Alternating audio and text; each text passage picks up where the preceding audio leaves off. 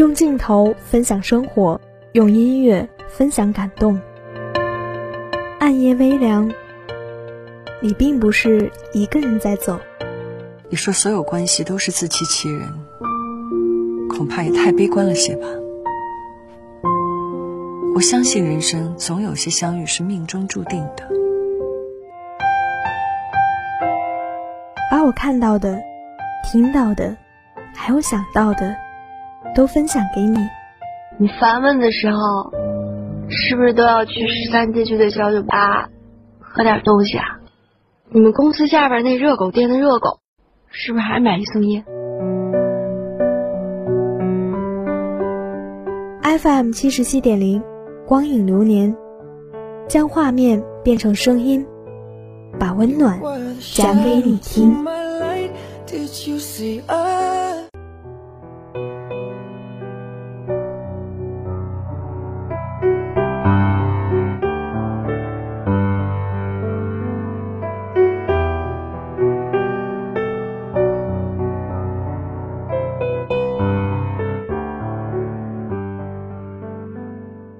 FM 七十七点零，你的好听全在这里。光影流年带你走进文字电影的世界。我是你们的老朋友从鱼。莎士比亚说：“爱比杀人重罪更难隐藏。”爱情的黑夜有正午的阳光。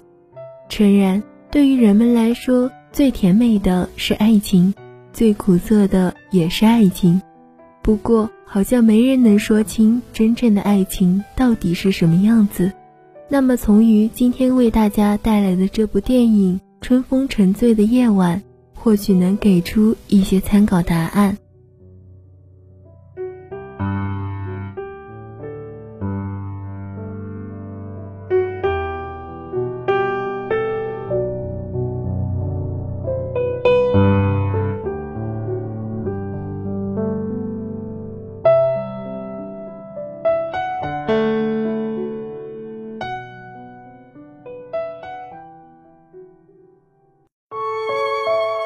在罗马，有一天的假日。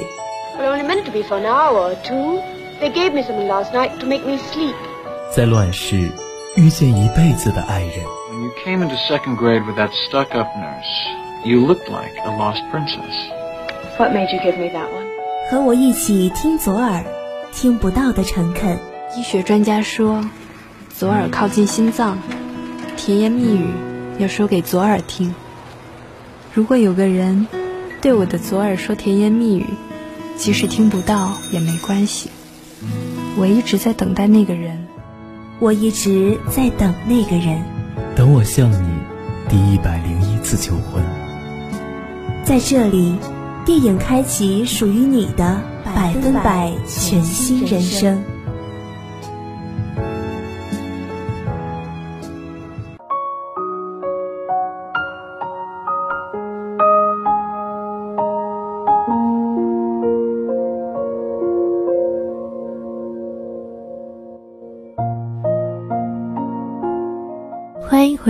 我是从鱼。春风沉醉的夜晚是由娄烨执导，陈思诚、秦昊、谭卓主演的爱情片。该片讲述了江澄和他的朋友罗海涛一起驱车前往海边，偶遇漂亮女孩小雪，随后三个人之间展开了一场情感斗争的故事。影片的主角王平是一个追求稳妥的老同志。他试图在妻子和情人间找到平衡，却鸡飞蛋打。而男二罗海涛是一个遵循本能的年轻小伙子，他喜欢上江澄，却又想两全其美，把理性也拉进来。他不知道自己想要什么，也始终处于一种矛盾分裂的情绪中。情人江澄看似最薄情，在王平妻子的爆发触及他的底线时。他很轻易地选择了退出，决然与王平分手。又遇到罗海涛后，迅速投入新恋情，享受着海涛对他的迷恋依赖。他对每一任情人都有付出，也尽责，但两段感情的走向，他都无力把握。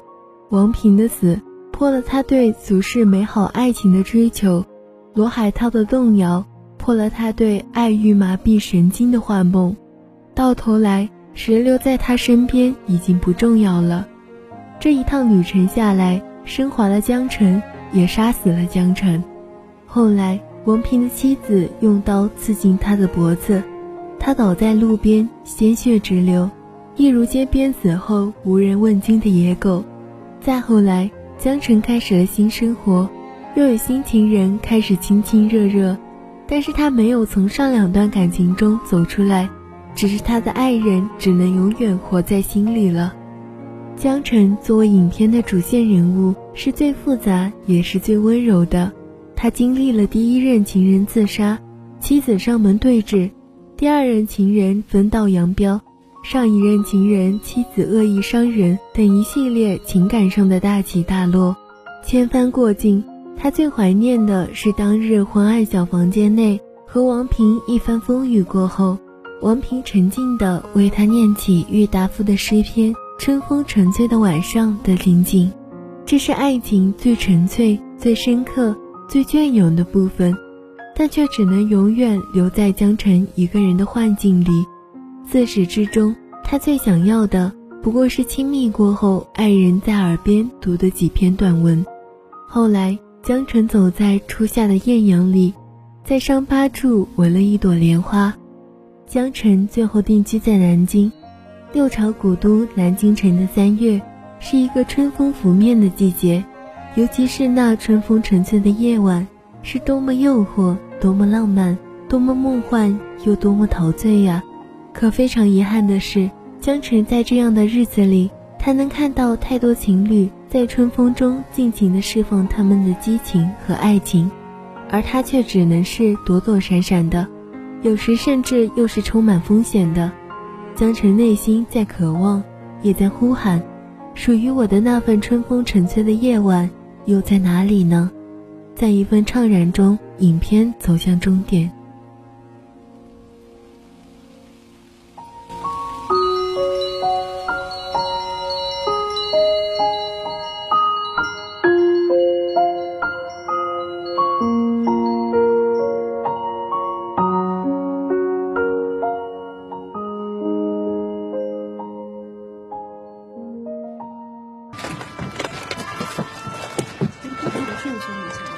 我辞职了。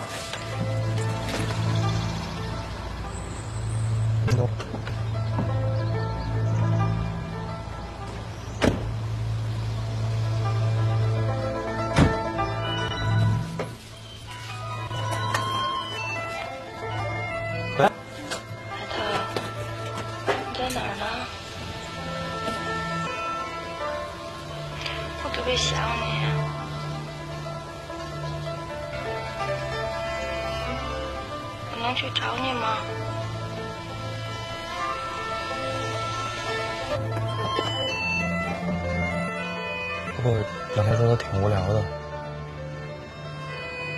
要不咱们旅行带他一块儿吧？有问题吗？我从来就没有问题。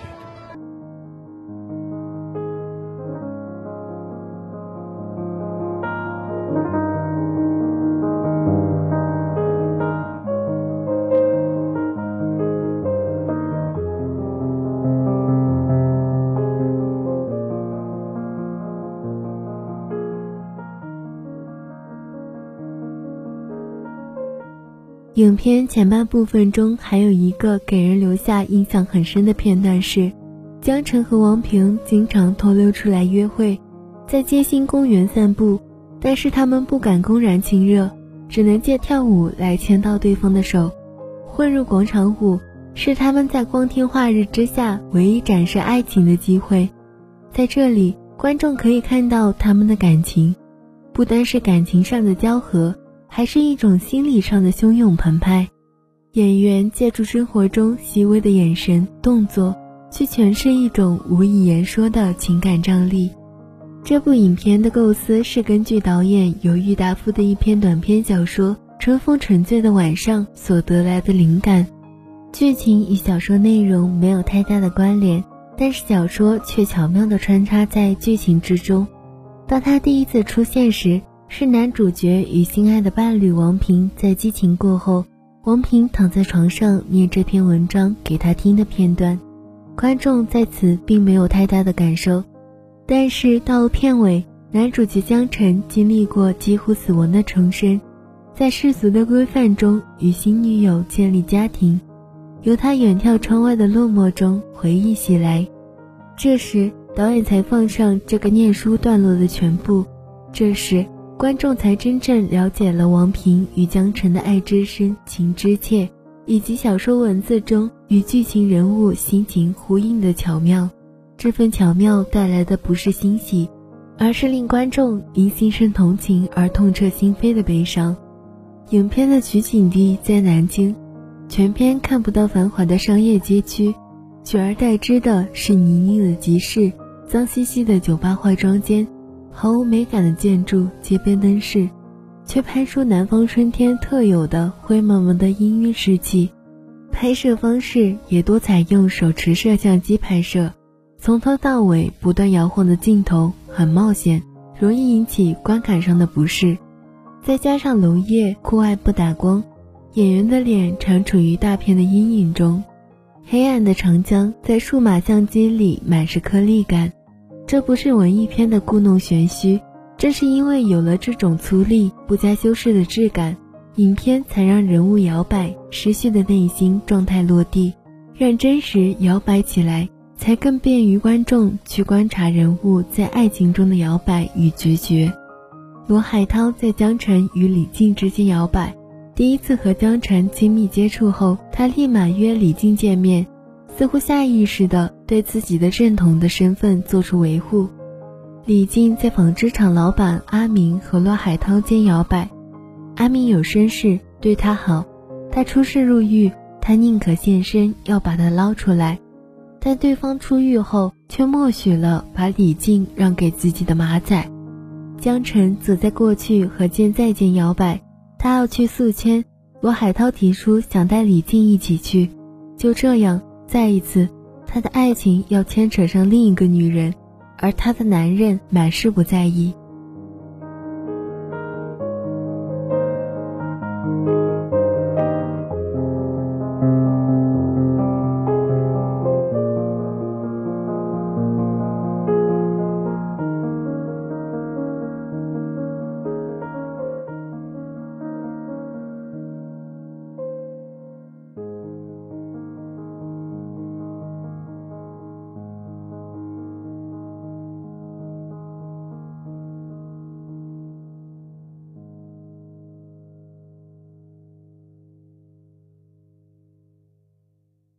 不要拿了，从后门走。阿健，你一直走，从后门走，不要怕，快点，快点，快点。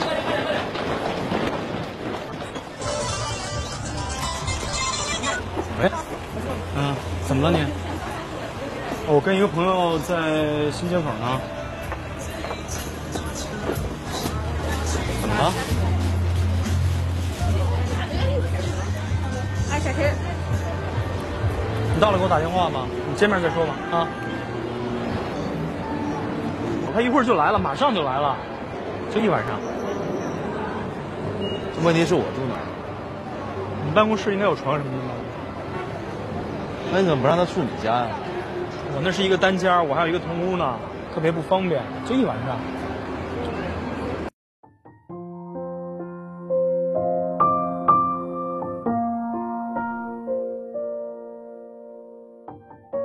江辰看似风流倜傥。到处招蜂引蝶，但确实对爱情付出最多。因为忍辱负重，所以他更懂李静看他的眼神不对。李静在 KTV 流泪，他也是首先发现。他不仅是敏感地察觉到情敌的敌意，更是理解到那种无奈。想要得到一份不被均分、完整的关怀，却不可得。那一刻，他可能觉得他就是他，在男人和女人间摇摆。在富老板和穷小子间摇摆，在死去的旧爱和鲜活的新欢间摇摆。现实中的爱情就是没有那么多花前月下。导演娄烨说：“伤痕累累更接近爱情真实的状况，更接近爱情含义的是那些爱不成的、不知道怎么爱的，或者说还没有找到爱的方法的人。那些摇摆不定、诠释了感情的复杂性，以及理想主义被泯灭后，现实对个体的训诫。昏暗的南京城里，导演娄烨用他标志性的手持镜头，讲述了一个压抑而悲伤的故事。这关乎几段感情，有情人之间的，也有密友之间的。所有角色的特征在娄烨的视角下都是模糊的，所有的感情都是共通的。里面的每个人，无论身份、地位、生理属性，他们都在寻找生活的希望。该片通过对少数人群生活缩影的描述，以及和主流道德观之间的矛盾碰撞，探究了人在欲望诱惑下是妥协还是克服的话题。电影虽然披着违背道德伦理的外衣，但却有着最让人动容的内核。电影表现了卑微的小人物寻找爱情的艰难，以及在爱情面前被剥落的尊严。通过这样一个悲伤情怀的爱情故事，表现出了整个时代的悲痛。该片有着一种离奇、近乎诡异的叙事节奏。前半段将一个完整的少数人群情感故事推到观众眼前，建立起人物的矛盾冲突。后半段粗暴的伦理观的对立却开始淡化，人物的无奈和无力浮上水面。整个后半段，编剧避免了戏剧性结构电影里矛盾寄居到激化，然后迅速沉落的过程，转而用更多抒情和细节放慢了故事的节奏。所有的逆转都没有明确的招式，却并不让观众感到突兀。它的特别在于导演将文学作品融入剧情中的独特说故事技巧，以及片中由特殊的摄影角度、影像色彩、绝佳配乐所成功营造出的苍凉气氛，令人看后对主角心生同情的情绪几乎饱和。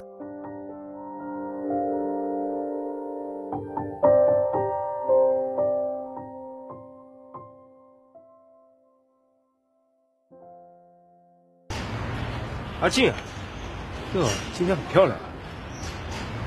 阿明的事进行的怎么样了？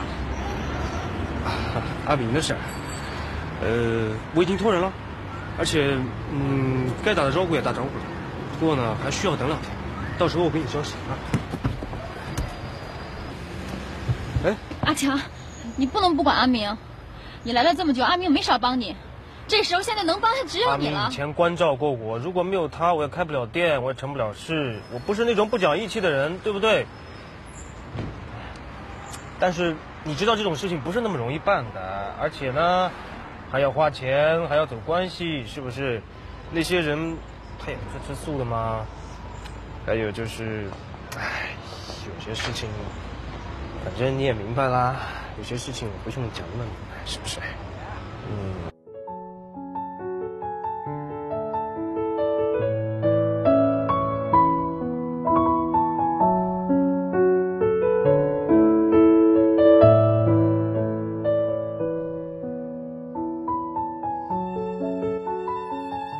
电影讲述爱情，告诉人们爱情和吃饭、穿衣一样，不过是人类基本需求而已。对感情坦诚，不是单于感情，而是让人诚实的面对爱情中的所有感受。春风沉醉的夜晚，像一只蝴蝶，穿过世俗、虚伪、伤害，试图去触碰爱情的纯粹。在这个故事里，三个男人都活在理想主义中。并最终在无解的现实里彻底落败，那种落败似曾相识。我们总能轻易联想到自身，那其实是每个人都曾经历过的，是最真实的情感记忆，一片无法释怀的情感回曲。每个人都在求索唯一与安全，但每个人都会失败，于是只好以决裂的姿态自保。没有什么对与错。前尘往事也并不是因为具有某种具体价值而被念念不忘，在岁月辗转中，尖锐、局促、决绝的情感并不会消亡，只会隐匿在记忆最深处。但在时间的长河中，我们终将学会正视自己的脆弱、无力与渺小。那么，今天的光影流年到这里就要跟大家说再见了。我是从鱼，我们下周五同一时间再会。